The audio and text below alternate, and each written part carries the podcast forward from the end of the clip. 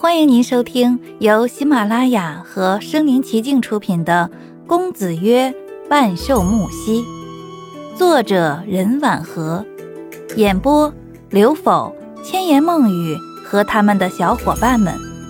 欢迎订阅。第四十八章，车开入叶兰庄园，停在别墅前。那个家仆老伯站在门口恭候。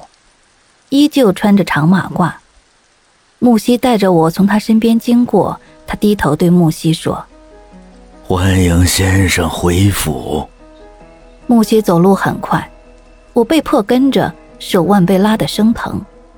我用求救的眼神回过头去，老伯弯着腰，保持着行礼的姿势，眼睛正直勾勾的悄悄看我。但见我看他，他立马垂下头去。我心中遁入绝望。木西带我直接上了三楼，推开一间宽大的门，走进去，将我丢在床上。我下意识的蜷缩起来，随手拿了个东西挡在身前，竟是个柔软的枕头。我对他说：“你，你不要过来。”木西穿着黑色袍子，烦闷的解开领口那颗精致的黑色扣子，动了动脖子，长出了一口气。不耐烦地看了我一眼，我余光发现了台灯，就伸手拿来，把灯罩当棒槌一样对着他说：“我会用这个东西打自己的头，死给你看的。”木西凌厉的目光陡生意外，可能是没想到我会以死捍卫自己，他以眨眼的速度突然出现在我跟前，刹那间便攥住了我的手腕。这下好了。我连死都没有机会了，我悲哀的看着近在咫尺的他，心慌意乱的对他说：“你不要轻薄我，我和那些狐狸精不一样，我我会自寻短见的。”木西的嘴唇几乎贴着我耳朵，我的头被他一只手固定着，动弹不得，只得被迫听他酥麻入耳的声音。他对我说：“只要我想。”死亡都无法从我手中带走你。声落，木西在我的脸颊轻轻一吻，那感觉就像被风吹起的发丝，轻触皮肤，不留痕迹的清楚离开。我正在当下喘着气，那是心脏的节拍，脸颊涨红。木西直起身来，居高临下的看着我，六神无主的样子说。只有足够洁净的人才配睡我的床。你去冲个热水澡，衣柜里有衣服。今晚我不会打扰你，祝好梦。他暧昧的做了一个飞吻，就转身离去。门沉重的关上，屏着一口气的我终于倒了下去，台灯也随我倒在床上。我觉得自己快要死了。我快要见不到阿妈了，我很想很想她。还有白一枝，她说还要娶我呢，要攒够钱买戒指和项链给我。我后悔当时为什么没有答应她呢？有谁会知道我被关在这里吗？我在这里和等死有区别吗？我就像白一枝案子里面那些或死或失踪的人一样，成为一个名字。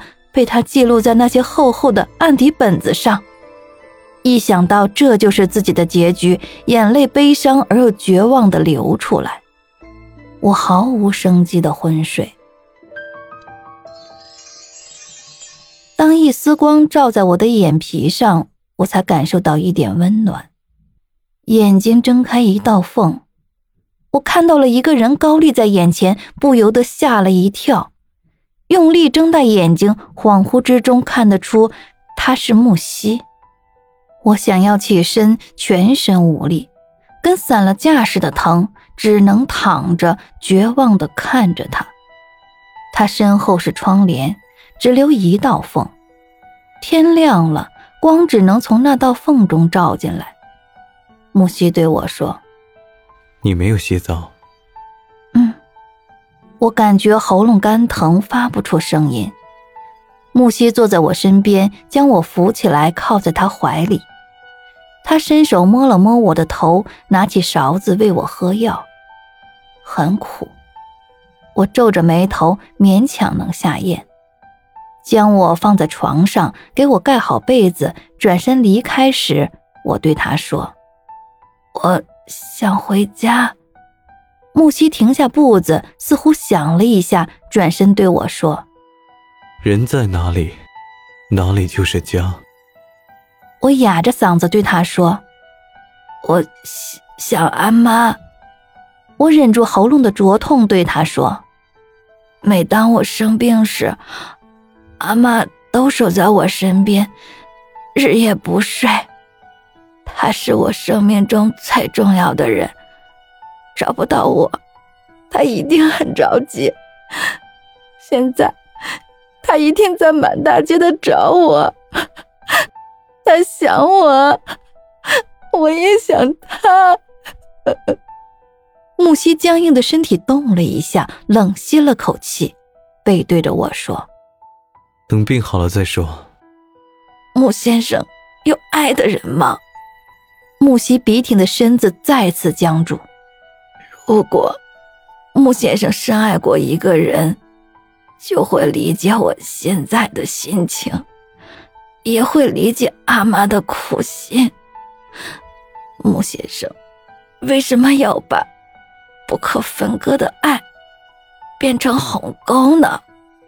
木西侧过头想要看我，却最终没有转身。我只依稀看到他颤抖的睫毛晃动在窗缝那道虚弱的晨光中。中午，那个身穿长马褂老伯进来给我送饭，还带了一碗药，要我按时喝了。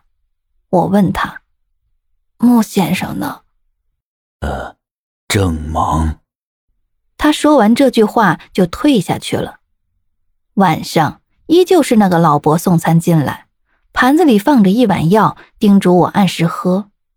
离开前，老伯看一眼我身上的衣服，说：“小姐染了风寒，穿这身衣服很难好透，毕竟上面有雨气的，最好洗个澡驱驱寒，会好的比较快。”呃，谢谢。老伯退去后，我拉着衣领闻了闻。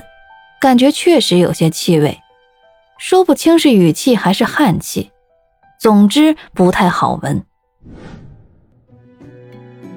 本集播讲完毕，欢迎点赞收藏，且评论还有红包可以领哦。